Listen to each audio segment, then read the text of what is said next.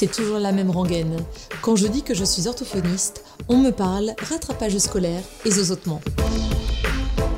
Avec OrthoPower, je vous propose de rencontrer des orthophonistes du quotidien, inspirés et inspirants, qui rendent notre métier si passionnant et tellement varié.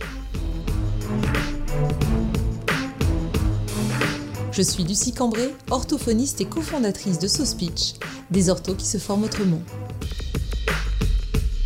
Dans cet épisode, Clémentine évoque la prise en soin des enfants présentant un trouble alimentaire pédiatrique au sein de son cabinet libéral. Nous parlerons de l'inquiétude parentale, parfois mêlée de culpabilité, les parents pouvant se sentir très affectés dans leur parentalité. Durant cet échange seront également évoqués les flaveurs, la posture lors du repas et la collaboration avec d'autres professionnels de santé. Bonjour Clémentine. Bonjour Lucie. Je suis ravie de t'accueillir sur ce podcast et pour un nouvel épisode qui sera consacré à l'oralité au cabinet. Est-ce que tu peux m'en dire davantage? Est-ce que tu peux euh, déjà te présenter pour nos auditeurs? Oui, bah déjà je voulais te, remercier pour ton invitation. Donc, je m'appelle Clémentine, je suis orthophoniste dans une euh, grande ville qui s'appelle Lille. Euh, je travaille exclusivement en, libéral dans un quartier qu'on appelle plutôt populaire. Mhm. Euh, je suis orthophoniste depuis 2007. J'ai été formée à l'Institut euh, de Paris, euh, donc la faculté de médecine de Paris. et c'était pour moi une reconversion. Mhm. En fait, puisque lors de mes études initiales, qui étaient donc les lettres modernes, je me suis rendu compte que mon chemin n'allait pas pouvoir rencontrer, rencontrer le, le beau métier d'enseignant que, par ailleurs je respecte et, apprécie énormément. Mhm. Mais euh, j'avais dans une petite partie de ma tête euh, toujours euh, le soin. Mhm. Et, un jour, par mes rencontres variées avec des amis, etc., quelqu'un m'a dit, mais enfin, pourquoi tu fais pas orthophoniste Enfin, tu mhm. serais l'occasion de travailler le langage et en plus d'être des gens comme comme c'est ce que tu aimes faire habituellement. Et par conséquent, euh, j'ai considéré effectivement le, la proposition puisque, euh, en fait, j'avais jamais pensé à l'idée d'orthophonie, euh, ça mhm. m'avait jamais jamais traversé. Et donc je me suis inscrite au concours. Et j'ai eu la chance de l'avoir. Et par conséquent, donc, je me suis rapprochée de l'orthophonie. Donc au départ, pour tout ce qui était les aspects linguistiques et mmh. psycholinguistiques qui m'intéressaient au plus haut point. Et j'ai découvert au travers de, des études des champs tellement variés et mmh. tellement divers que finalement l'aspect linguistique fait partie de mon quotidien, mais c'est pas forcément ce qui ce qui m'a attiré le plus au travers de mes études. Et globalement, euh, je pourrais dire que c'est euh, principalement toutes les fonctions romiofaciales qui m'ont euh, qui m'ont attirée euh, mhm. très très curieusement. Je, n'y avais jamais songé auparavant, mhm. mais euh, voilà ce que j'aime particulièrement, c'est me renseigner autour de des troubles de l'alimentation, que ce soit mhm. chez les enfants, chez les adultes, les troubles de la déglutition, et puis tout ce qui concerne la phonation, la voix, le tractus vocal, etc., et la cancérologie ORL. Donc voilà, finalement. Euh, je suis arrivée à l'orthophonie pour des raisons et je continue l'orthophonie pour plein d'autres eh euh, qui sont toujours aussi diverses. Mhm. Voilà. Et qu'est-ce qui a fait que tu euh, te sois intéressée comme ça à euh, l'oralité en fait? Est-ce que durant tes études, donc en 2007, c'est ça, tu es sortie en 2007 Ah oui, alors j'ai commencé en 2003 pour le coup. Mm. Et à l'époque, euh, ça n'existait pas à proprement parler euh, dans les cours. Euh, mm. On n'avait pas de cours qui concernaient euh, l'oralité, particulièrement l'oralité alimentaire. Mm-hmm. Euh, alors à cette époque-là, il faut bien reconnaître quand même qu'il y avait Catherine Thibault hein, qui mm. officiait et, et, qui avait déjà commencé à, à, beaucoup travailler auprès du professeur Abadi à Necker. Mm. Et j'ai été sa stagiaire. Donc j'ai quand même entendu parler quand ah même beaucoup de beaucoup de de fente faciale en l'occurrence, mhm. puisque c'était vraiment le, le, cœur du domaine au départ. Et euh, je me suis rendu compte qu'après, elle s'était effectivement beaucoup plus intéressée aux troubles de l'oralité alimentaire. Mais mhm. voilà, moi, quand j'étais en stage avec elle, c'était pas, euh, c'était pas du tout le, le, propos euh, mhm. à ce moment-là.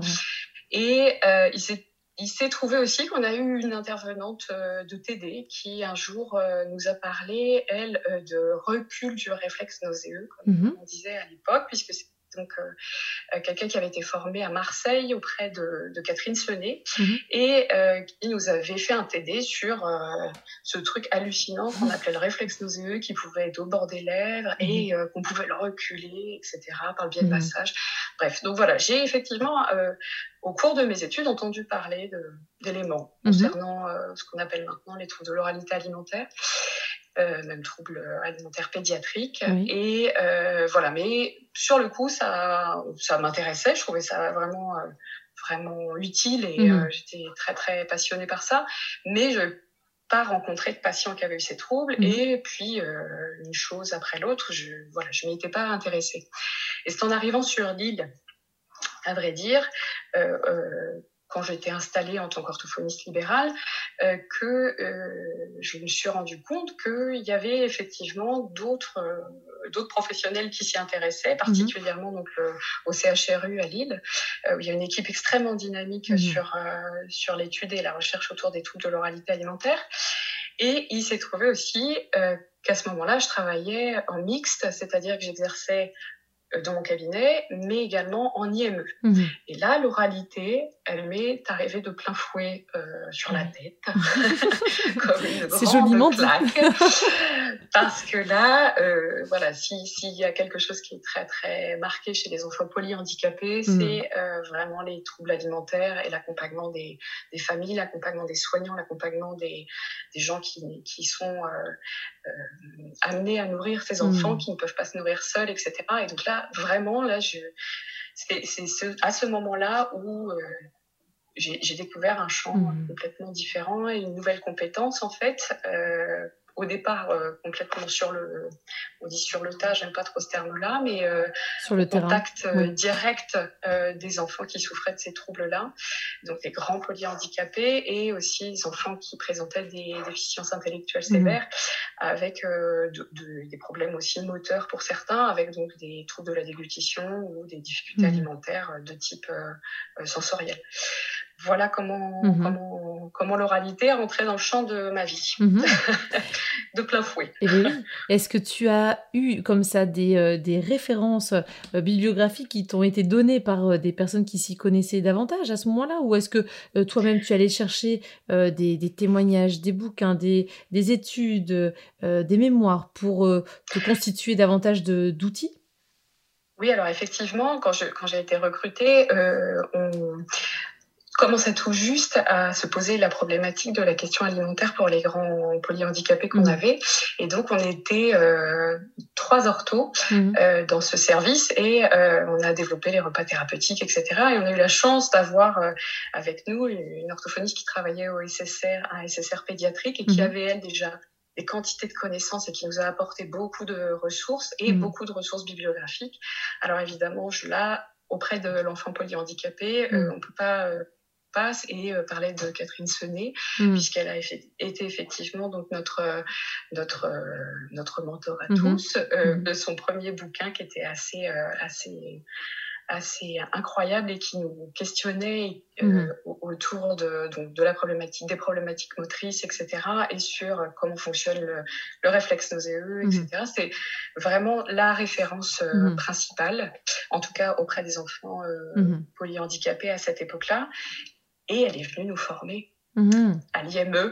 Ah, quelle chance, hein. quelle chance. Avec toutes les équipes, ouais, euh, puisqu'elle elle propose des formations donc, institutionnelles. Donc elle est venue dans notre IME et euh, elle nous a accompagnés aussi autour de problématiques qu'on rencontrait mhm. auprès d'enfants polyhandicapés qui présentaient des, voilà, des particularités vraiment très, très complexe à gérer hmm. et qui nous, qui nous questionnait. Donc voilà, hmm. ça c'est la, la, la, première euh, grande référence. Hmm. Euh, voilà. Et puis très rapidement, euh, j'ai éprouvé le besoin d'aller chercher ailleurs, effectivement. Donc il y avait, euh, il y avait des gens à Lille qui avaient beaucoup travaillé aussi, euh, notamment sur une rééducation orthophonique, si mhm. ma mémoire est bonne. Donc il y avait une somme comme ça d'articles qui avaient été proposés, qui étaient très intéressantes.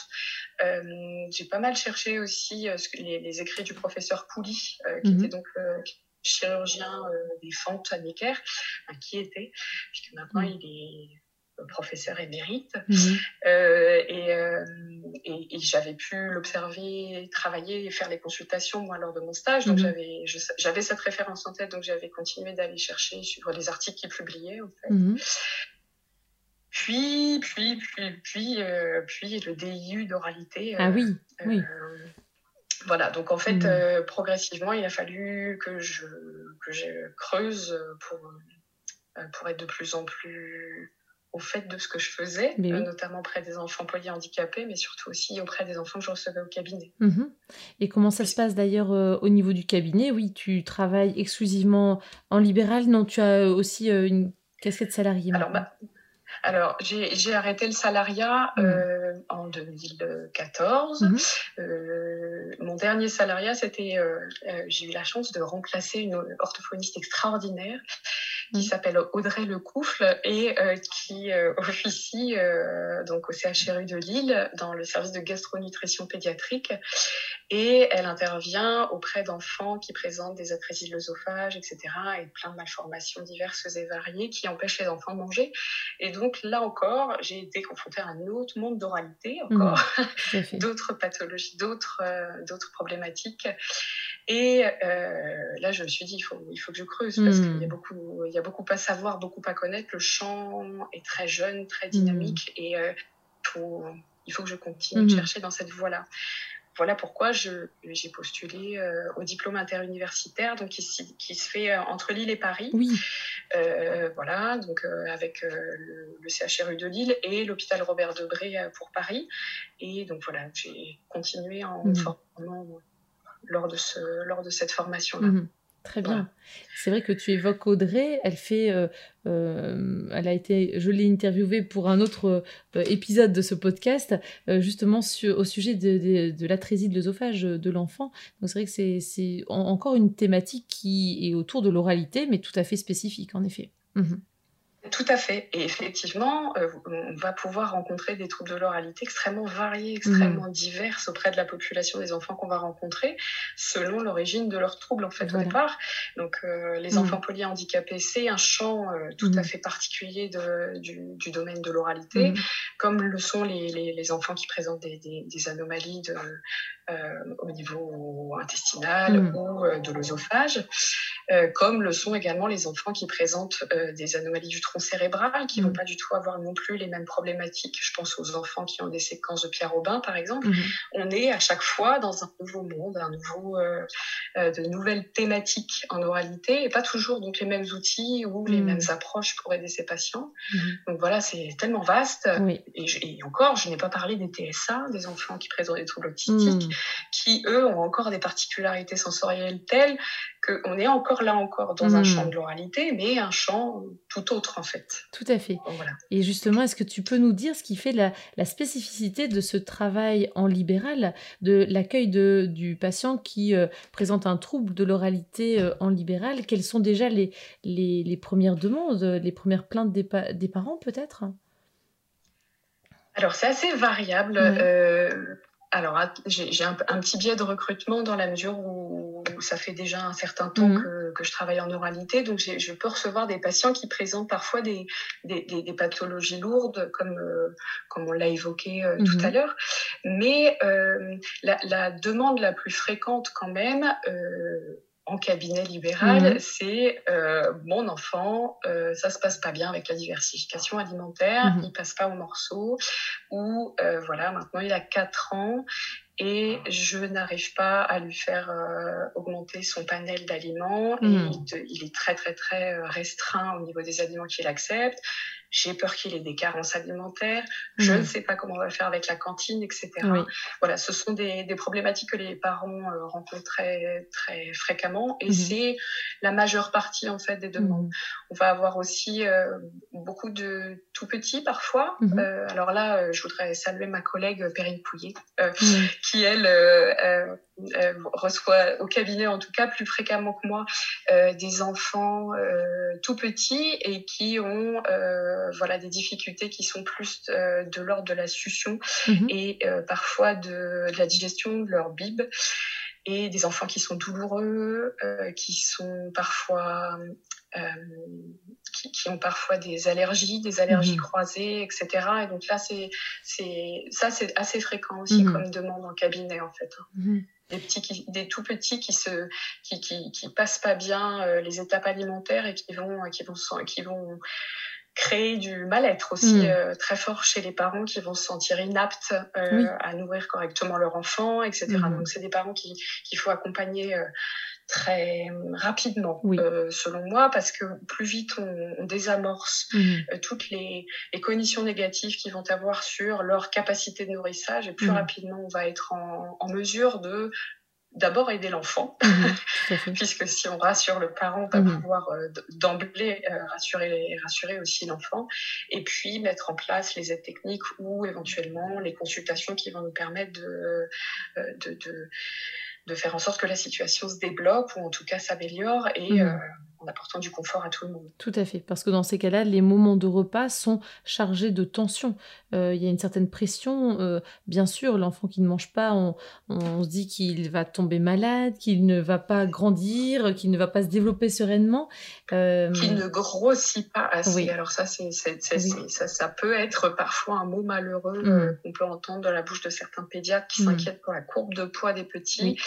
Et donc le parent, lui, n'entend que juste une chose, c'est-à-dire hmm. peut-être le pédiatre a dit plein d'autres très bonnes choses pendant cette consultation, mais le hmm. parent entend mon enfant grossit pas assez, hmm. et donc il va falloir d'une certaine manière le remplir. Et ça, c'est assez délétère effectivement quand le parent euh, euh, se sent en dans l'obligation d'être de, dans cette démarche-là parce que parce qu'il oublie tout, tout, tout l'aspect nutritionnel, hmm. émotionnel, oui. et aussi de plaisir partagé quel hmm. repas, etc. Donc ça, c'est des choses à désamorcer très très rapidement, hmm. selon moi. Et pour ça, alors dans notre cabinet, mais je sais que beaucoup d'autres orthophonistes essayent de le faire aussi, ça constitue des demandes pour nous prioritaires. Euh, les, tout petits en oralité, et même euh, d'ailleurs les un peu plus grands, des, on, essaye de faire en sorte de les voir très rapidement parce que les gens qui font cette démarche sont en souffrance. Sont déjà en souffrance, oui, tout à fait. Et est-ce que tu as comme ça en tête les, premières, les premiers conseils que tu euh, donnes parfois aux parents, même toujours aux parents peut-être, euh, qui sont en souffrance, euh, pour désamorcer un peu, pour dédramatiser, mais en même temps accompagner? Est-ce que tu as comme ça des, des, des points que tu veux évoquer avec eux alors là, je peut-être te décevoir, mais j'ai pas de réponse toute faite. En fait, je hmm. m'adapte euh, à chaque situation. la, première chose, c'est je déjà je, je, pars avec une feuille blanche. Je hmm. n'ai pas de je le protocole écrit. Quand j'accueille les hmm. gens, en fait, j'essaye ça déstabilise souvent mes stagiaires qui sont très fâchés j'ai pas de de, trame, de trame de bilan. Oui. de trame toute faite. Mais je, je, leur en fournis une si elles en ont la nécessité.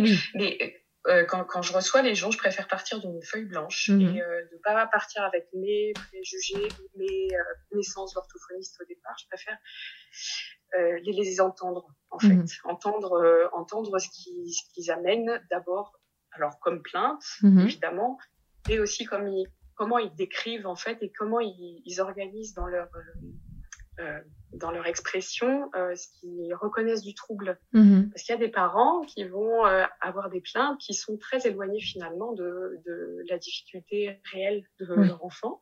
Et, et, ça, c'est ça, c'est difficile, je trouve, d'arriver avec une trame toute faite et de dire bon, dites-moi ci, dites-moi ça, dites-moi mhm. ça. Ça oriente un tout petit peu trop, alors qu'on on, gagne à on gagne à écouter les gens. Mhm. Alors après, il y a pour je, la, la, première chose souvent et, et quand ils viennent en consultation, c'est comme si effectivement ils étaient coupables de quelque chose, les parents. Ça, c'est assez fréquent quand même d'entendre ça. Et la plupart du temps, je dis, vous savez, on fait ce qu'on peut. Hein. On fait tout ce qu'on peut. Hein. On n'est que des, on est que des parents. Et vous, vous avez, euh, vous avez cette inquiétude et elle est réelle. Peut-être que c'est celle qui vous amène jusqu'ici. Mhm. Euh, vous êtes en train de faire quelque chose. Oui. Donc, euh, on pose tout ça là. Oui. Vous êtes avec moi. On va démêler les choses qu'on peut mhm. faire, les choses, les choses qui sont de, de, du ressort du médecin, mhm. du ressort de la diététicienne, du ressort de, qui d'autre va nous aider, les ergothérapeutes, les psychomotriciens, les psychologues aussi. Mais on va déjà passer du temps à débroussailler et à, et à voir ce, ce sur quoi nous on peut intervenir avant de avant de se mettre à, à se dire qu'on fait tout le travers. C'est pas vrai, en fait. Tout à fait. Donc, et comme ça, en déroulant, en déroulant euh, dans l'anamnèse les, les, les, les actions que les parents ont Mhm. déjà mis en œuvre, ben, c'est souvent facile à ce moment-là de déjà les valoriser sur ce qu'ils ont déjà trouvé comme solution. En fait. Très très bien. Et ça, et ça, ça, les ça leur permet de ressortir euh, euh, dynamisés en tout cas, Oui. parce qu'ils arrivent souvent épuisés. Ouais, tout à fait. Quatre pas par jour, souvent quatre pas par jour qui se passent dans des conditions Mm, de tension mm, mm. totale. Et donc ça permet la, la plupart du temps, en tout cas, de les remettre euh, à leur place de parents. C'est exactement ce que j'allais te dire, c'est que du coup, là, ils se sentent euh, de nouveau euh, à leur place de parents, alors que très souvent, ce qu'ils remarquent depuis des mois, peut-être des années, de ce qui se passe durant les repas, euh, ou lors de- des rendez-vous, ils s'entendent dire qu'il y a un problème et qu'il faut euh, arranger ça, ou leur entourage aussi euh, familial ou Et leur, amical? leur entourage. Oui, voilà, Et leur entourage. joue Oui. énormément En fait, sur leur, c'est- leur, ouais, leur manque de confiance en des- eux. Pardon. Des- Ce sont des parents qui sont très affectés dans leur parentalité. Oui, c'est ça. en fait Mm. parce que parce que parce que parfois je, voilà le, on n'est pas toujours certain d'être un bon parent Bien sûr. je sais pas je sais pas toi mais moi ça m'arrive fréquemment de me poser ces questions Euh, et, euh, dans le doute, on Mm. va écouter le corps médical, Mhm. qui a une valeur de hiérarchie Tout à finalement sur la parentalité. Donc, Mhm. alors quand le corps médical est, est, est à l'écoute, mais parfois un petit peu stigmatisant, Mhm. on se remet en question, Oui. on se remet en question une première fois, soi-même, une deuxième fois avec le corps médical, une troisième Mhm. fois avec la grand-tante qui dit de mon temps, faisait pas comme ça, Oui. la frangine qui dit toi tes enfants, tu les gâtes trop, tu fais ci, tu fais l'autre. Mhm.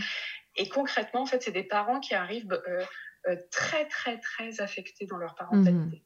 Donc, Mhm. c'est un accompagnement qui se fait. Alors, j'ai, je- la plupart du temps, je n'aime pas trop dire que je fais de la rééducation euh, Oui. dans ce contexte-là, parce que en vrai de vrai, j'en fais pas souvent Mhm. euh, de la rééducation, d'être en face à face euh, direct et d'intervenir auprès de l'enfant de manière rééducative. Mhm. Oui. Euh, la plupart du temps, c'est des accompagnements et euh, c'est ah, c'est très très rare que, que je prenne l'enfant tout seul. Enfin, c'est Mhm. plus rare que je prenne l'enfant tout seul, ça dépend des circonstances. Mhm. Mais la plupart du temps, c'est un accompagnement familial Mhm. parce que parce que ce qui se passe, c'est familial en fait. C'est Tout à fait. pas seulement Mhm. pas seulement une, euh, quelque chose qui dysfonctionne euh, de leur enfant en fait. Mhm. Est-ce que tu as déjà euh, reçu des patients qui présentaient un trouble de l'oralité et c'était des patients grands adolescents ou adultes? Oui, alors ça m'arrive effectivement de rencontrer des patients euh, plus âgés Oui. euh, au cabinet. Euh, c'est souvent euh, un moment de tension pour moi quand je reçois ce, demande, ce genre de demande, Ah oui. parce que, parce que des gens qui, qui mangent comme ça depuis longtemps, euh, Oui. c'est souvent des suivis qui sont complexes Mhm. et pour lesquels parfois l'orthophonie est euh, pas suffisante, Mhm. honnêtement. Mais c'est nous la première porte. Mhm. Euh, depuis peu, euh, les gens savent que les orthophonistes euh, s'occupent de ce type de Mhm. troubles et donc ils viennent plus facilement nous consulter que euh, consulter des gens qui pourraient aussi écouter euh, les très grandes angoisses qu'ils ont mis en place, Mhm. Euh, pas seulement euh, pas seulement des difficultés sensorielles qu'ils peuvent avoir avec les aliments, Mhm. etc., mais aussi tout ce que tout ce qu'ils ont construit comme cognition négative autour de l'alimentation, du fait que ça va être dur, du fait, etc.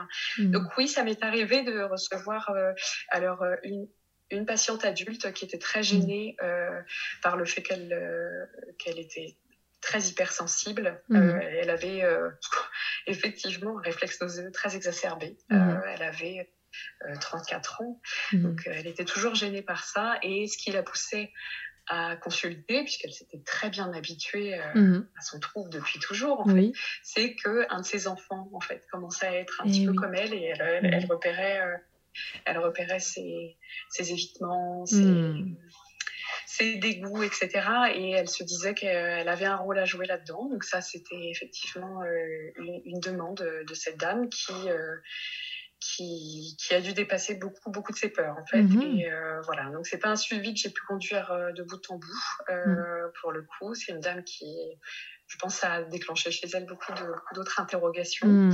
euh, voilà, on s'est quitté en bon terme, mais euh, je pense qu'effectivement, elle a, c'était très violent euh, Mm. cette euh, cette prise en cette prise en soin pour Oui. le coup. En tout cas, c'était pas limité qu'à son réflexe nauséeux, peut-être. Il y avait toute une, une dynamique à, à prendre en considération, peut-être. Tout à fait. Toute sa vie était marquée par de possibles dégoûts mmh tactile. Mhm. Donc elle s'évitait beaucoup de beaucoup de, de, possibilités. Je sais que voilà, c'était une, une, dame qui était d'origine euh, maghrébine et dans sa famille, les femmes faisaient des, des hammams ensemble mhm. et c'est quelque chose qui la, qui la, qui, qui la révulsait très fort parce qu'il fallait se toucher. Mhm. Parce que, et donc en fait, ça l'excluait euh, beaucoup de son milieu et euh, ça la rendait très très marginal mmh, finalement, mmh. Euh, dans, même euh, dans, dans, sa famille et mmh. euh, auprès, de, auprès de ses collègues, etc. Enfin, c'était c'est un suivi qui avait été très très riche en émotions d'ailleurs. Et, et, pour le coup, je, je pense qu'effectivement cette, cette, cette, personne avait aussi besoin d'être soutenue sur le plan diététique pour pouvoir augmenter la charge calorique de ce qu'elle mangeait. Sur le plan, pourquoi pas de l'hypnose, pourquoi pas, puisque ça pourrait être une une, très bonne approche euh, dans, dans, son cas. Mhm. Et euh, pourquoi pas de la psychomotricité, mais ça c'est plus difficile mmh. dans les adultes de psychomotricité, mais ça a été intéressant. Et en psychothérapie, évidemment, je mhm. pense, pour euh, accepter aussi un vaste changement quand même, un mmh. vaste changement de paradigme. Est-ce que dans ces cas-là, si l'enfant avait été aussi, euh, euh, en tout cas euh, son enfant à elle, hein, s'il avait été un potentiel patient de, ton cabinet, tu aurais pu les recevoir à deux? Ça aurait été intéressant, tu penses, de, de, faire un suivi pour les, pour les deux ou ça aurait été plus difficile? Alors, je, je, pour le coup, j'aurais demandé à mon associé ah de, de, voir son petit garçon. Je pense qu'il il est bon de dissocier, là, mmh. en l'occurrence, mmh. les problématiques à mon avis, en fait, dans, dans, ce cas de figure précis. Hein. Mais hmm, très bien. C'était mon ressenti vis-à-vis de cette patiente. Peut-être, euh, peut-être à d'autres moments, ça aurait été, euh, ça aurait été judicieux de les voir ensemble. Oui, parce que c'est vrai que vu ce que tu évoques, euh, sa problématique semblait bien spécifique et bien, bien installée depuis bien longtemps. ça aurait été peut-être difficile de d'avoir suffisamment de temps et de pas faire l'amalgame entre les deux de prise en soin, en fait, très certainement absolument, et j'aurais eu peur aussi qu'elle se sente extrêmement enfin, coupable de, des difficultés que pouvait mmh. avoir son garçon euh, mmh. par imitation d'une certaine manière. Donc, euh, je, je, là, définitivement, j'aurais, mmh. j'aurais préféré euh, déléguer, déléguer le, petit garçon. Tu fais bien de le préciser. C'est vrai que je pense à ça parce qu'on voit, par exemple, quand on, on, accueille euh, un enfant qui a une problématique vocale, euh, ça arrive très souvent, quand c'est un jeune enfant, que le parent dise euh, Ah bah, je, je, vais aussi venir parce que, étant enseignant ou étant enseignante ou étant comédienne, je me rends compte que je, je, force sur ma voix et je dois aussi avoir quelque chose. Et dans ces cas-là, ça peut m'arriver, de très souvent d'ailleurs, de leur proposer, dans ces cas-là, hein, une Mmh prise en soin globale et de se dire bon bah là c'est la séance de votre enfant, vous y assistez si vous voulez. De toute façon, on est comme tu le disais très mmh justement dans l'accompagnement familial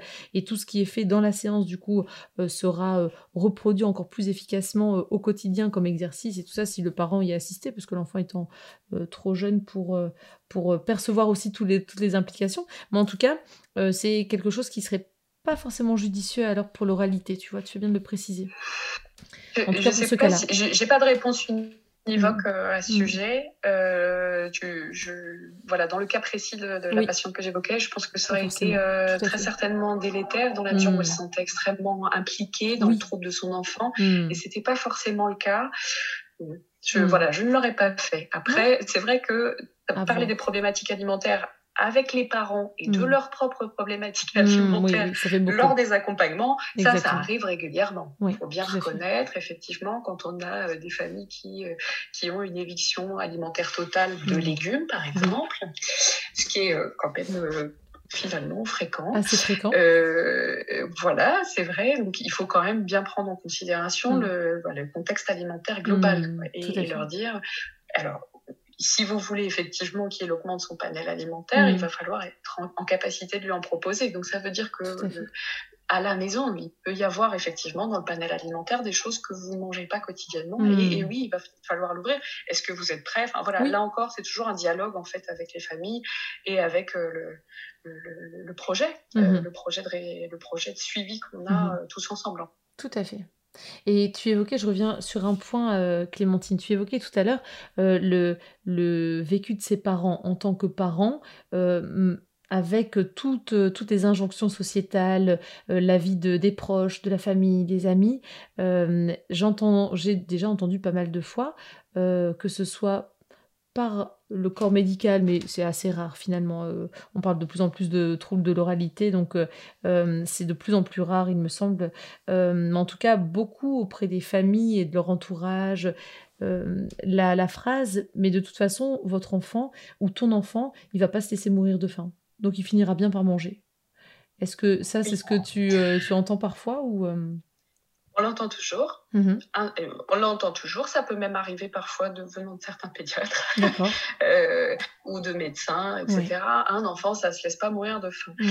Euh, globalement, les enfants ne se laissent pas mourir de faim, non. Par contre, ils peuvent vraiment pas manger, en fait. Hein. Ils peuvent vraiment pas mettre ce qu'on a décidé de leur mettre dans la bouche parce que c'est mm-hmm. insupportable. Mm-hmm. Et effectivement, ils préfèrent avoir faim Mmh plutôt que mettre ça dans la bouche. Et ça, euh, ça c'est effectivement, oui, oui, c'est une phrase qu'on entend encore et mmh. c'est euh, une phrase qui pèse euh, mmh parfois sur le sur les suivis qui auraient pu être débutés plus tôt.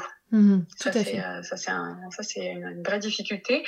mais bon, je, voilà, je, avec le recul maintenant, je, je dirais que c'est quand même plus si fréquent et qu'on a qu'on a quand même beaucoup plus euh, de, de, de professionnels formés mmh. de, et de, de gens qui, qui, sont à l'écoute en fait de mmh. ce qui se passe. Hein. Tout à fait. Mais ça peut arriver encore, oui, ça peut ça peut arriver. Il va pas se laisser mourir de faim ou alors euh, de toute façon ce sont des caprices. Ah alors là aussi ça c'est ça c'est le ça c'est le carnage. Les caprices, mmh. je crois que c'est le mot le pire que j'entends et, pour n'importe quoi dans la chez les enfants ça me rend cinglé. Euh, voilà. Mais bon, j'accueille le mot avec euh, ce qui, tout, toutes les connotations qu'il peut avoir dans toutes les familles. Mm.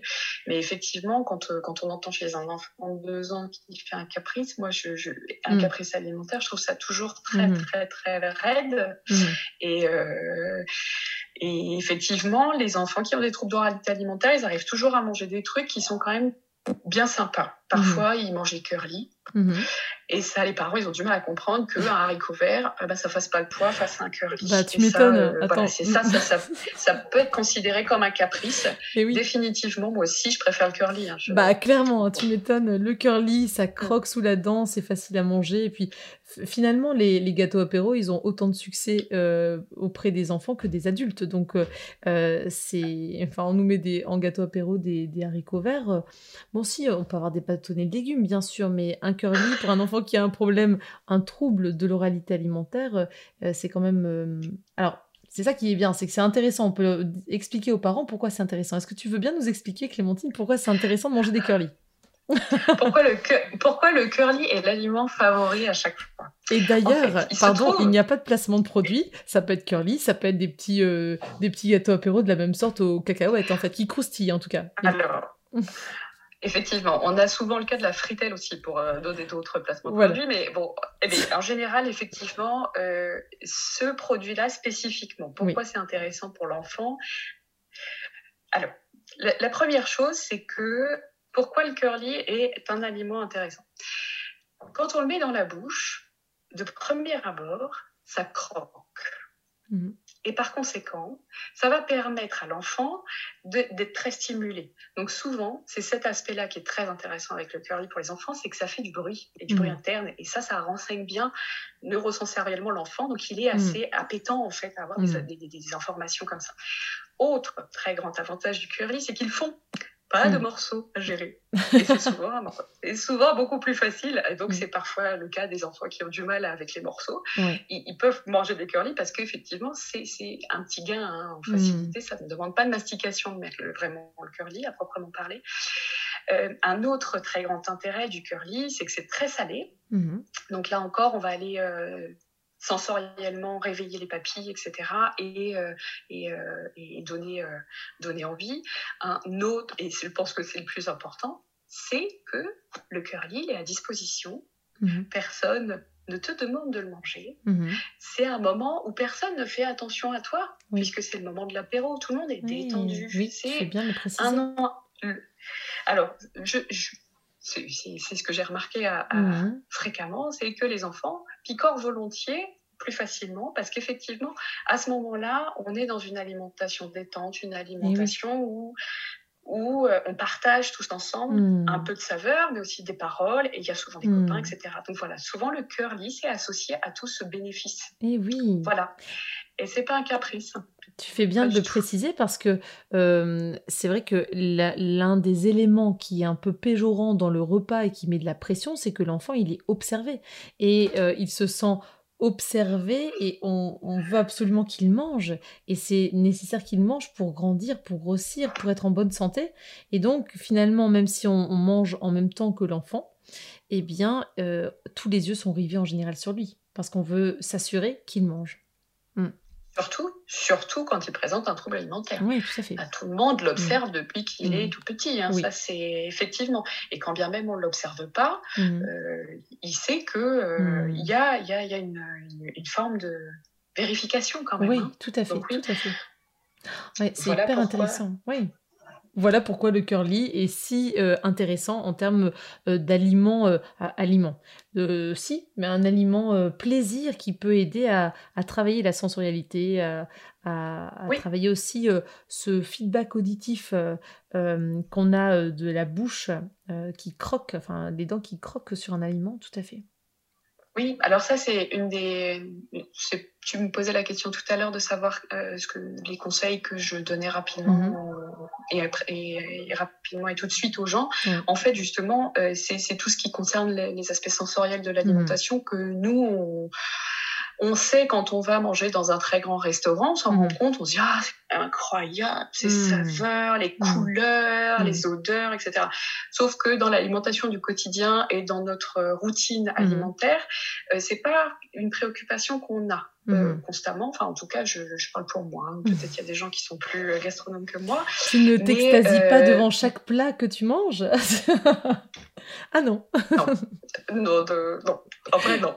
Euh, mais effectivement, euh, ce qu'il faut bien garder en tête, c'est que l'aliment, quand on le mange, ce qui se passe, c'est assez peu finalement sur la langue, c'est Hmm. environ 20% de ce qu'on mange hein, euh, euh, qui a du goût, et c'est 80% d'olfaction. C'est mon grand dada, l'olfaction. Hmm. Et en fait, il y a une grande, très grande nécessité à ce que euh, les, les parents soient bien au courant de, Mm. de la grande importance des odeurs et de faire Mm. découvrir les odeurs, pas seulement quand l'enfant mange, mais, mais, Mm. mais au quotidien, parce que c'est extrêmement riche et c'est ce qui fait la richesse aussi de, des expériences alimentaires. Parfois, c'est juste de manger une fraise. Une fraise, c'est un tout petit peu sucré. C'est pas sur la langue que ça se passe, la fraise, en fait. C'est c'est absolument dans les arômes et donc c'est ce qu'on Mm. appelle les flaveurs, c'est-à-dire le mélange entre les saveurs et les odeurs. Donc il y a cet aspect-là. Il y a aussi euh, l'aspect effectivement sensoriel, vibratoire, auditif de ce qu'on mange. C'est euh, bien plus sympa euh, de, de manger des trucs fun, qui Mm. croustillent. Hmm. Je ne sais pas si vous avez mangé comme moi quand vous étiez enfant des chewing-gums qui explosaient dans la bouche. Et ça, c'était, Hmm, hmm, hmm.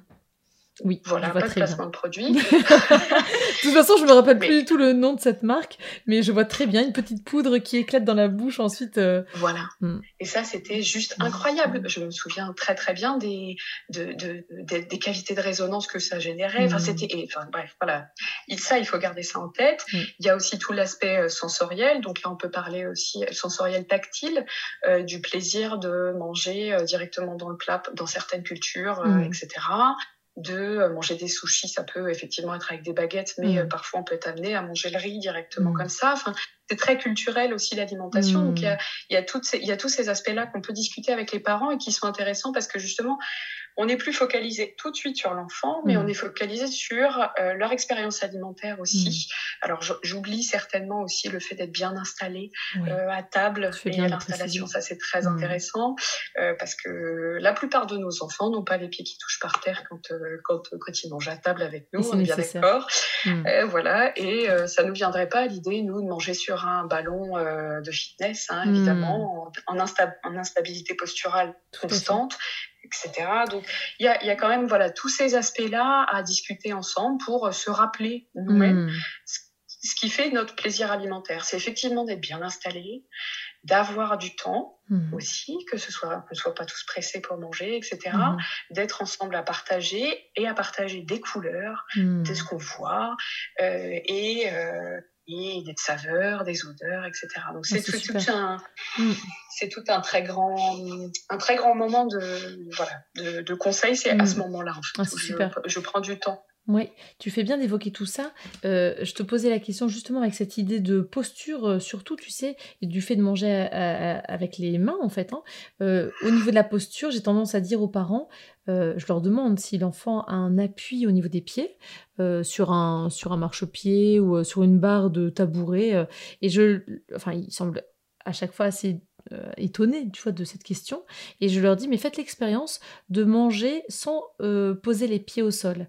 Levez vos pieds. Si vous avez des tabourets de, de barre, euh, c'est encore mieux, comme ça vous n'avez même pas à lever les, les jambes, mais essayez un peu de lever et observez ce que ça fait en vous, surtout au niveau de la sangle abdominale. Et donc l'enfant qui n'a pas d'appui au niveau des pieds peut très bien être en inconfort postural, en inconfort du coup digestif et trouver que trouver moins de plaisir à manger, tout simplement. Mais oui, et puis en plus, ça lui demande un recrutement euh, mhm. musculaire. et tonique mhm. extraordinaire, en mhm. fait. On ne se rend pas compte euh, de ça, mais tu parles de la sangle abdominale, mais pour l'enfant, il va y avoir aussi tout le, tout le haut du, du corps, toute la ceinture scapulaire qui va être mise en œuvre pour pouvoir pour pouvoir garder et maintenir la posture. Et, donc, ça veut dire mm. que tout ce qui est la manipulation fine pour pouvoir mm. amener la fourchette, la cuillère à la bouche, etc., c'est des choses qui sont complexes. Ça lui mm. demande plus d'efforts, ça le fatigue. Donc, il y, a, y a, vraiment euh, beaucoup de beaucoup d'attention de, à prendre euh, sur effectivement l'installation et euh, l'atmosphère au moment du repas. Évidemment. Après, tout le monde ne peut pas être bien installé toujours, tout le monde, mais on arrive à trouver des, des, solutions, en tout cas, pour que ça s'améliore. Ça Parfois, on a un beaucoup d'aide auprès des ergothérapeutes hein, qui, ont, qui, ont, souvent des, des astuces euh, absolument géniales. Mhm. Et euh, voilà, là, là, là, on parle effectivement des enfants qui n'ont pas de troubles oui, bien moteurs. Sûr. Hein. Tout à fait. Voilà, je, mm, je, pense à mes collègues qui travaillent auprès des enfants mmh. polyhandicapés. Parfois, leur mettre un appui podal n'est pas la bonne solution parce qu'au contraire, mm. on va recruter au niveau tonique. Mm. Donc, bon, là, c'est en fait, c'est vraiment une, un suivi à une personne donnée dans son élément mmh. Il faut, mmh. faut, vraiment adapter euh, au maximum euh, pour être euh, au plus près des, des possibilités des mmh. enfants. Tout à fait. Et ça me fait penser, juste dernière petite chose, que parfois on n'a pas la possibilité de proposer un appui au niveau des pieds, mais parfois juste le fait d'autoriser l'enfant à se mettre assis en tailleur ou à genoux sur la chaise, ça peut être une façon de trouver sa bonne posture et c'est pour ça que on peut comprendre pourquoi la enfin j'allais dire la majorité, mais c'est un peu, euh, ça peut être erroné, mais en tout cas beaucoup d'enfants qui ont un trouble de l'oralité alimentaire, en tout cas des enfants que j'ai reçus euh, au cabinet, euh, ne savaient pas tenir en place quand ils étaient assis à table. Est-ce que tu, ah tu, as remarqué la même chose, toi, Clémentine? Oui, alors ils tiennent pas toujours en place, effectivement, soit parce qu'ils sont pas bien installés ou, ou, parce que vraiment ils sont dans un évitement de la mmh, situation de repas. Donc c'est pas toujours, euh, j'arrive pas toujours à, à, bien démêler le, fond de mmh. l'histoire, mais souvent, en tout cas, quand ils commencent à, à, à, évoluer sur le plan alimentaire et que le, mmh. le, problème alimentaire devient plus plus calme à la maison, en tout cas, on a réussi à baisser la pression chez les parents. Euh, c'est vrai que les enfants qui restent plus facilement à table. Oui. Donc alors est-ce que c'est la posture, est-ce que ah c'est euh, est-ce que c'est l'action globale? Mm. euh, Voilà, ça, là aussi je pense que c'est variable selon les, selon les situations. Tout à fait.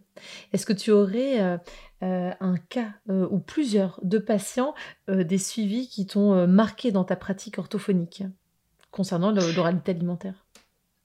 Oui, alors je vais essayer d'orienter plutôt sur l'oralité alimentaire, effectivement, en cabinet. Mhm.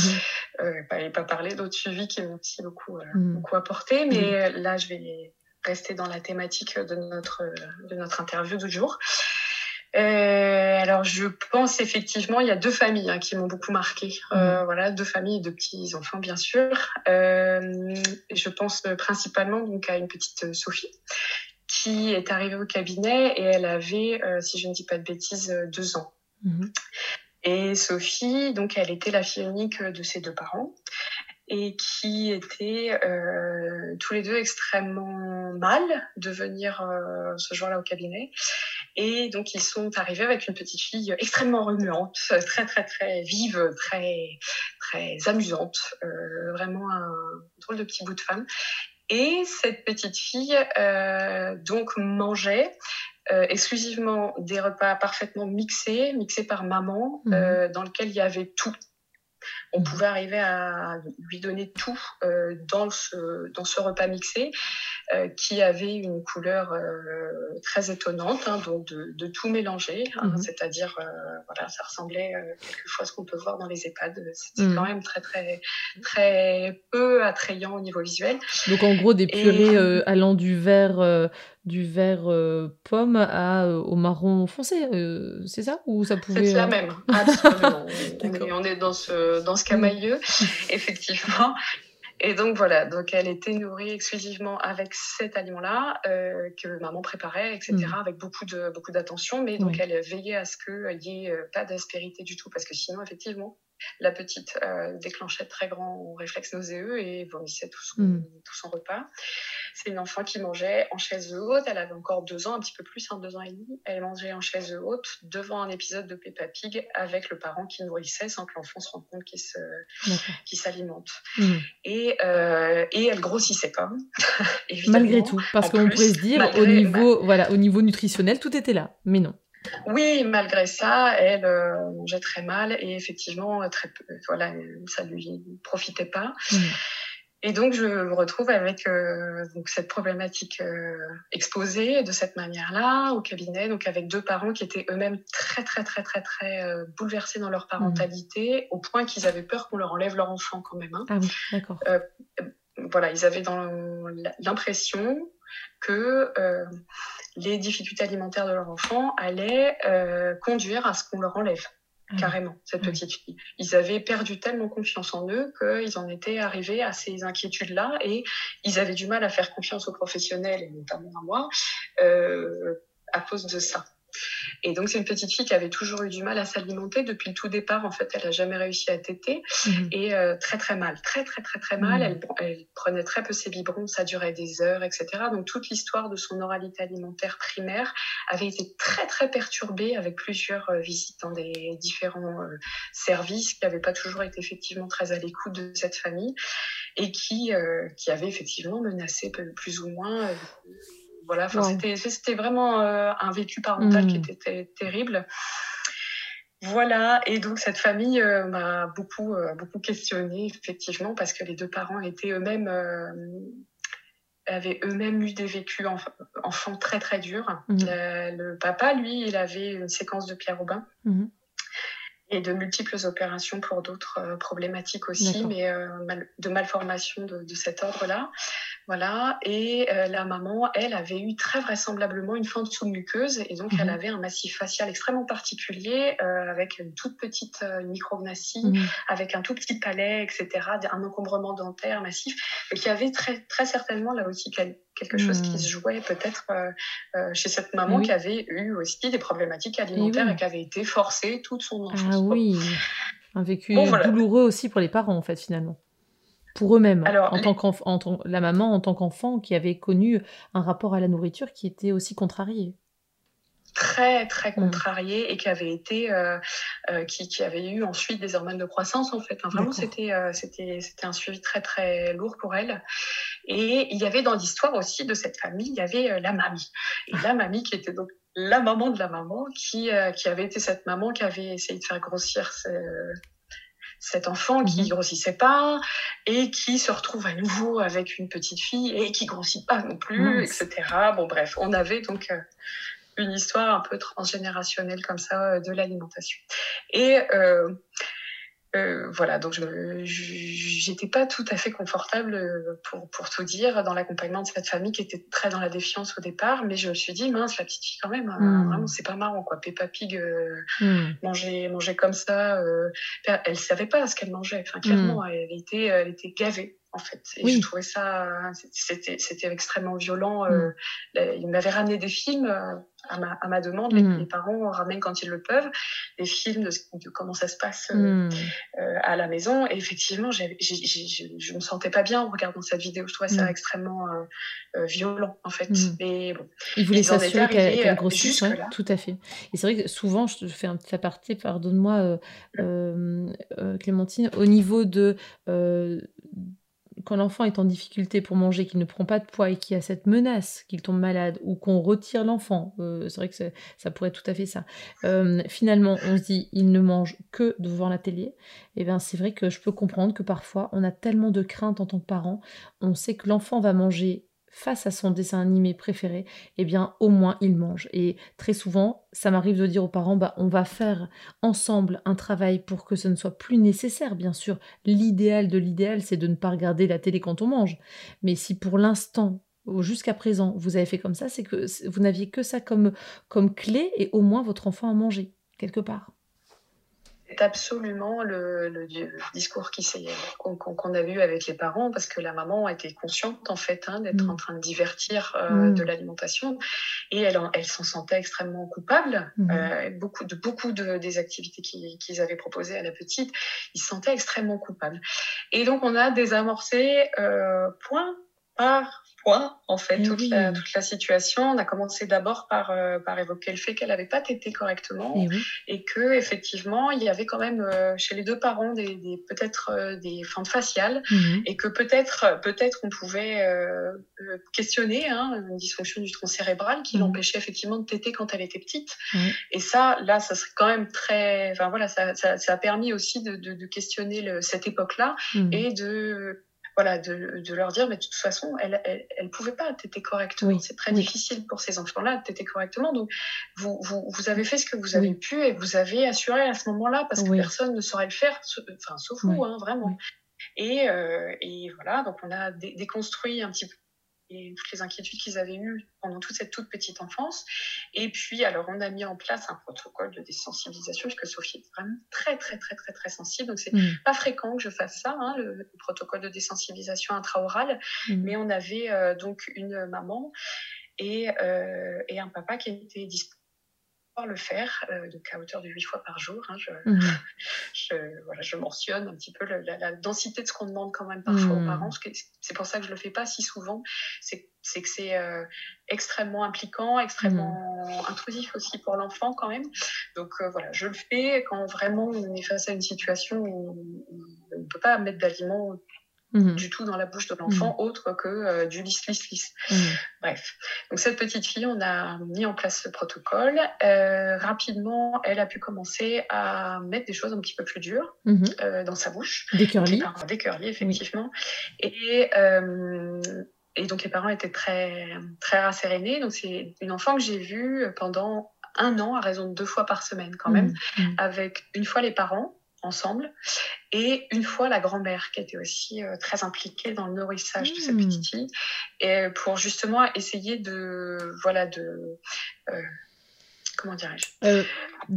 Euh, euh, Essayer de. non, déconstruire, ça ne va pas. Mais.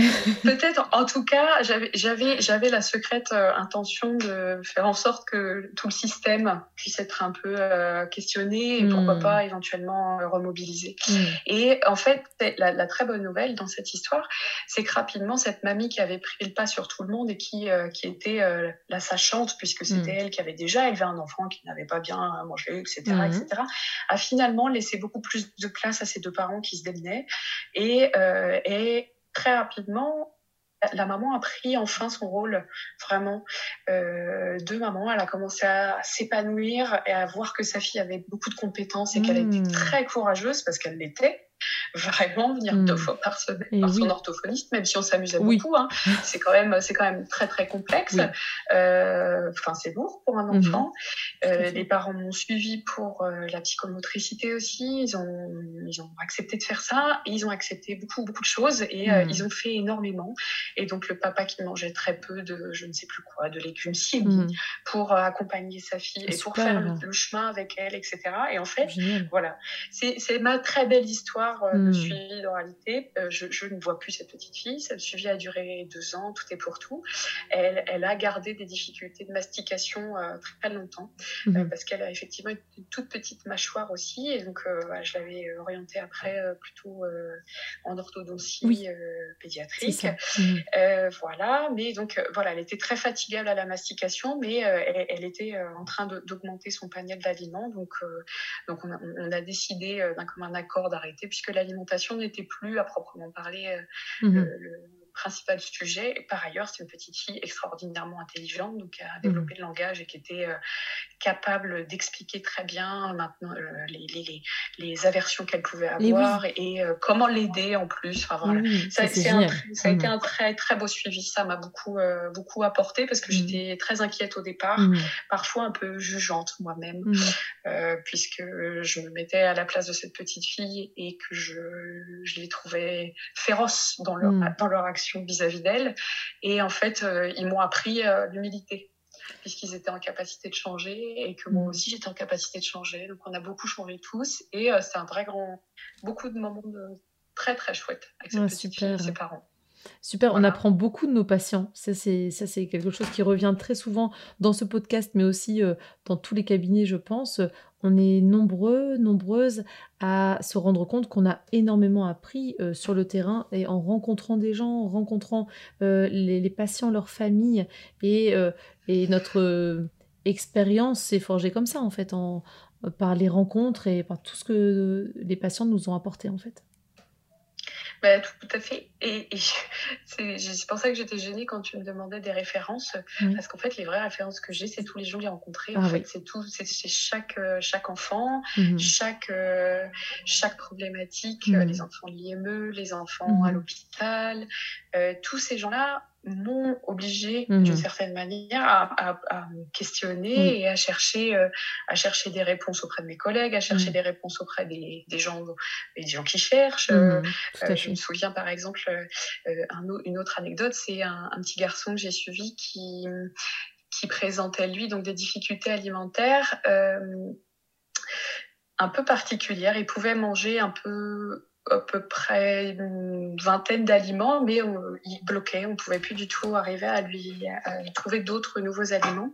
Et c'est un petit garçon qui n'avait pas une courbe de poids terrible euh, mhm. non plus, et donc il y avait une grosse, euh, là encore une grosse inquiétude alimentaire euh, pour le poids de cet enfant. Et en fait, ce qui se passait, c'est surtout qu'il était très hyposensible D'accord. Et ah donc, euh, en fait, c'est un enfant qui avait des sinusites à répétition. Et mhm. euh, là, ça, ça va t'intéresser principalement parce que c'est un enfant qui avait une ventilation qui n'allait pas euh, très, très bien, particulièrement. Donc, en fait, il ne servait pas du tout de tout ce que peut être euh, l'odorat, mhm. notamment, puisqu'il ventilait exclusivement par la bouche et il était constamment dans, une incapacité mhm. à ventiler correctement avec le nez. Et, euh, et, donc ce garçon, on a beaucoup travaillé effectivement euh, autour de son odorat notamment et de son la, possibilité de respirer correctement par le nez. Mhm. Et on a travaillé, euh, parce que c'était aussi un petit garçon de 4 ans qui, qui savait exactement où il voulait aller. Mhm.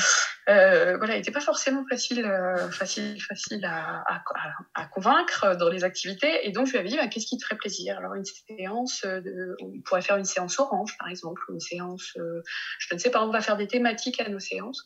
Et donc, il choisissait chaque semaine, il mhm. décidait la thématique de sa séance. Donc, alors, on est passé effectivement par les, euh, par tous les aspects visuels. Mhm. Donc il y avait toutes ces choses-là qu'il avait décidé de d'évincer, par exemple tout, ce qui était vert, etc. Donc on est mhm. passé par les couleurs qu'il aimait bien, puis on a pu insérer des, couleurs qui, étaient, mhm. faisables, toujours en touchant, en sentant, etc. À chaque fois en faisant travailler tous les, tous les sens. Et euh, on a travaillé aussi sur euh, l'écoute Mhm. des différents aliments. Donc, euh, on eh mettait euh, les aliments dans la bouche de sa mère, on demandait de faire croquer, puis on le mettait sur un spectrogramme pour regarder quel était le. Quel était le, Bon, bref. On Mais quelle super idée avec ce garçon. Quelle très bonne idée, parce que c'est vrai que j'aurais jamais pensé à, à, écouter le bruit des aliments et regarder sur le spectrogramme, comparer tout ça. Ça, ça peut être vraiment hyper intéressant pour les enfants qui euh, cogitent et qui ont envie de comprendre. Là, il percutait bien. Ouais, à 4 ans, de pouvoir euh, comparer comme ça les différents sons et tout ça, c'est qu'il allait plutôt bien au niveau cognitif aussi. Oui, oui. Oui, oui, oui, il allait très bien. Et donc, euh, pourquoi j'avais envie de parler de, ce petit garçon, ce Jules euh, C'est que je faisais à ce moment-là conjointement le, diplôme interuniversitaire de l'autorité et il y, a un travail à fournir travail de recherche personnelle. Et j'étais confrontée à ces difficultés à lui, euh, d'hyposensibilité, etc. Et je ne savais pas comment l'aider. J'étais très embêtée par le fait qu'il ne percevait pas du tout les odeurs. Et donc, c'est euh, grâce à lui, en fait, que je, mm. je, me suis intéressée à la problématique de, le, euh, de la ventilation, de la mm-hmm. ventilation et les troubles alimentaires, les mhm. troubles alimentaires et pourquoi pas de, l'importance de l'olfaction dans, mhm. dans notre alimentation. Est-ce qu'elle a un rôle sur, euh, sur notre capacité à manger, à manger mhm. mieux, etc. Enfin voilà, il y avait plein de questions euh, pour moi à ce moment-là. Et donc on avait créé avec mon étudiante de l'époque un jeu, euh, un jeu qui, qui faisait sentir différentes odeurs, découvrir, et puis, euh, et puis euh, ça alternait aussi avec d'autres euh, modalités sensorielles, donc effectivement écouter, sauter, tourner, vestibulaire. En fait, on avait essayé de regrouper toutes les possibilités dans un, dans un même jeu et et, il se trouve que maintenant, j'ai eu des nouvelles après par sa maman. Ah, super. ce petit Jules, effectivement, a été autre chose après, effectivement. Il a commencé à manger plus facilement et, et tout ce chemin a été très intéressant aussi. Et oui, et en plus dans le cadre de ton DIU, du coup, euh, euh, tu as pu euh, mettre en place pas mal de choses, que, enfin, des, analyses peut-être, comment dire, quand c'est une sorte de, suivi de, cas que tu dois fournir ou c'est pas forcément? Pas du tout. Alors là, en l'occurrence, le travail qu'on demande, c'est un travail très personnel, c'est-à-dire choisir une thématique autour de l'oralité qui qui nous questionne et sur laquelle on a envie de faire de la recherche. Euh, et là, en l'occurrence, euh, moi, il se trouvait que j'avais ce patient qui mhm. me questionnait beaucoup mhm. et euh, j'étais très très en demande d'informations. Donc, j'ai mhm. fait des, des, recherches via PubMed, etc., pour, pour essayer de trouver des articles qui, qui allaient me donner des, des, des informations autour des, d'éventuels troubles de la ventilation, etc., et possibles conséquences sur l'alimentation pas, puisque c'était finalement une hypothèse de ma part qu'il n'avait pas d'aversion tactile, il n'avait pas du hmm. tout tout le profil qu'on a d'habitude, et donc j'étais très, très en difficulté. Donc j'ai beaucoup cherché grâce à lui, et hum, ça m'a conduit effectivement à me questionner sur l'olfaction. Je hmm. connaissais mal, hmm. et euh, par conséquent, bah, c'est quelque chose qui avait été traité lors, de, lors des cours euh, du DIU notamment, mais pas sous l'aspect effectivement du lien avec les troubles de l'oralité. Mhm. Euh, pourquoi pas C'était plutôt sur le développement de l'olfaction du, du mhm. nourrisson, enfin de, voilà, etc. Mais il n'y avait pas forcément un, rapport clinique euh, d'emblée. Et donc, par exemple, avec ma clinique en l'occurrence. Mhm. Et donc, j'ai voulu faire ce lien à ce moment-là, et donc je me suis intéressée à l'olfaction et les troubles de l'oralité mhm. alimentaire. super, c'est hyper et depuis, intéressant. Euh, depuis, j'ai pas arrêté de chercher. Et eh oui. Je continue de chercher. Ah, l'olfaction, c'est un, un, champ extrêmement vaste et mhm. extrêmement passionnant. Mhm. En effet, tout ce qui est euh, olfaction, flaveur, la ventilation nasale, euh, on en parle très souvent et ça va impacter beaucoup les fonctions de la sphère orofaciale en fait. Hein. Tout à fait. Pour terminer, est-ce que tu serais d'accord euh, Ah oui, j'ai une petite question à te poser aussi avant de te demander quel est, euh, selon toi, le super pouvoir des orthophonistes, Clémentine. Euh, est-ce que tu as une référence qui pourrait aider? Alors, j'ai une petite idée concernant un, un livret, éventuellement que tu connais déjà, euh, une référence qui peut aider les personnes qui s'intéresseraient à l'oralité, qui n'y connaissent rien, qui se disent bah moi j'y connais rien dans l'oralité. Euh, quelle est la référence qui pourrait déjà permettre d'aider à faire une première approche concernant ce domaine?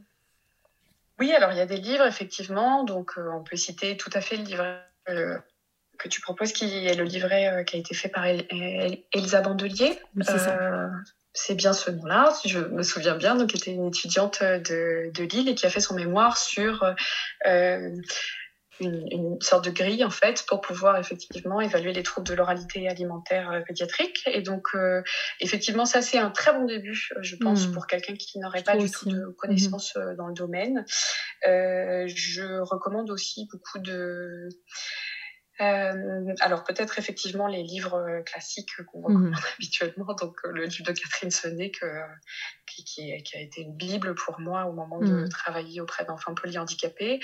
Il y a le trouble de les troubles de l'oralité donc de Catherine Thibault qui est aussi une référence, mhm. voilà, mais qui, qui, qui, sont deux ouvrages qui commencent à dater un petit peu pour le coup, puisque maintenant on, on est depuis 2019 maintenant sur euh, euh, une terminologie qui va, euh, qui, qui, est plutôt des troubles pédiatrique alimentaire mhm. et qui est une nouvelle classification internationale. Donc en fait, il y a beaucoup de, beaucoup de recherches à l'heure actuelle sur ce sujet-là. Donc ce que je recommande, c'est éventuellement de, de, suivre plutôt des formations et formations mhm. de, des orthophonistes qui, proposent ces, ces, formations en oralité mhm. alimentaire pour le coup. Et et pourquoi pas aussi la consultation de, euh, euh, d'un site. Euh, il y a plusieurs sites, notamment le site d'une orthophoniste qui s'appelle Elisa Levavasseur, qui a mhm. fait un chouette site sur l'oralité alimentaire. Il y a aussi une ergothérapeute qui est formidable, qui s'appelle Marie. Marie Ruffier, Bourdet-Ruffier, je crois, mhm. et qui intervient au DIU et qui est une, une professionnelle de très grande qualité qui intervient auprès des enfants qui ont des troubles alimentaires beaucoup d'enfants TSA notamment et qui travaillent en, en intégration neurosensorielle. Donc elle a des, des, outils qui sont très très très intéressants et beaucoup d'aide technique. Donc ah, c'est une, très grande information. Je mettrai les, différents liens en dessous de ce podcast euh, pour faire euh, pour, euh, pour proposer aux personnes qui souhaitent s'y intéresser davantage d'avoir les liens directs sur ces sites. C'est super parce que tu vois, je, je connaissais celui de d'Elisa ou Elsa Levavasseur. Elisa. Elisa, Levavasseur. Pas celui de, de l'autre personne que tu évoques. Donc j'irai voir avec grand intérêt. Oui, alors je, voudrais aussi, pour ceux qui veulent chercher un petit peu plus loin aussi, il y a bien entendu l'excellent site du CRACMO, qui est donc le centre de référence des maladies de, des atrésies de l'œsophage, des maladies du tube digestif, euh, qui est euh, le centre de référence de Lille. Et euh, le site regorge aussi de beaucoup mhm. d'informations sur notamment les troubles, les troubles euh, les atrésies de l'œsophage, pardon, mais également, donc plus généralement, les troubles de l'oralité alimentaire. Ah, super, très bien, tu fais très bien de le préciser. Pour terminer, Clémentine, euh, selon toi, quel est le super pouvoir de l'orthophonie ou des orthophonistes en général? Alors, c'est une question qui me, qui est, assez difficile pour moi. Euh, on peut, on peut la squeezer hein, si tu veux. Non, je l'aime bien, je l'aime bien. Non, en fait, je crois que ce, ce, que je reconnais chez toutes les orthophonistes, c'est le plus grand super pouvoir, c'est une curiosité intellectuelle mm. phénoménale tout le mm. temps, avec tout le temps l'idée d'aller chercher plus loin. Quoi. Ça, c'est, je pense que, alors, je, je, sais pas si je le fais tout le temps, hein. Donc, c'est pas un super pouvoir, mm. je dois l'avoir par intermittence. Oui, ça serait difficile sinon d'avoir ce super pouvoir tout le temps, mais je pense que c'est par alternance. On alterne des, des, des périodes de, comment dire, euh, d'activité cognitive et puis après, il y a des petites pauses, hein, c'est normal. Voilà. Mais ce que j'observe effectivement et ce que je, je, trouve très fascinant dans notre profession, c'est euh, effectivement cette curiosité intellectuelle et souvent une très grande rigueur euh, professionnelle. Quand mmh. Toujours aller chercher euh, toujours aller actualiser des informations. Enfin, je, je, moi, je suis entourée d'orthophonistes autour de moi qui sont à chaque fois très inspirantes et c'est mmh. euh, c'est très c'est très chouette. Et mmh. effectivement, parce qu'elles sont euh, toujours en quête d'une nouvelle technique, mmh. toujours en quête de vérifier ce qu'ils ont comme acquis, etc., et se poser des questions. je, voilà, je dirais que c'est peut-être ça le principal super pouvoir des orthophonistes. En tout cas, celui que j'ai trouvé. Bah super. Écoute, merci mille fois Clémentine, euh, parce que cet épisode, bah, pour moi également, cet épisode a été hyper intéressant et il y a pas mal de, données euh, très très riches, très intéressantes pour les, auditeurs, les personnes qui s'intéressent déjà à l'oralité, euh, d'autres qui rêvent d'en savoir davantage. Je pense que c'est un épisode qui leur a beaucoup apporté déjà aujourd'hui. Merci, merci beaucoup de ton invitation. Merci, à bientôt. Au revoir Clémentine. À bientôt. Voilà, j'espère que ce nouvel épisode d'OrthoPower vous a plu. Si c'est le cas, je vous invite à vous abonner sur votre plateforme de podcast favorite, d'y laisser un commentaire et une note 5 étoiles pour que notre métier soit connu et reconnu.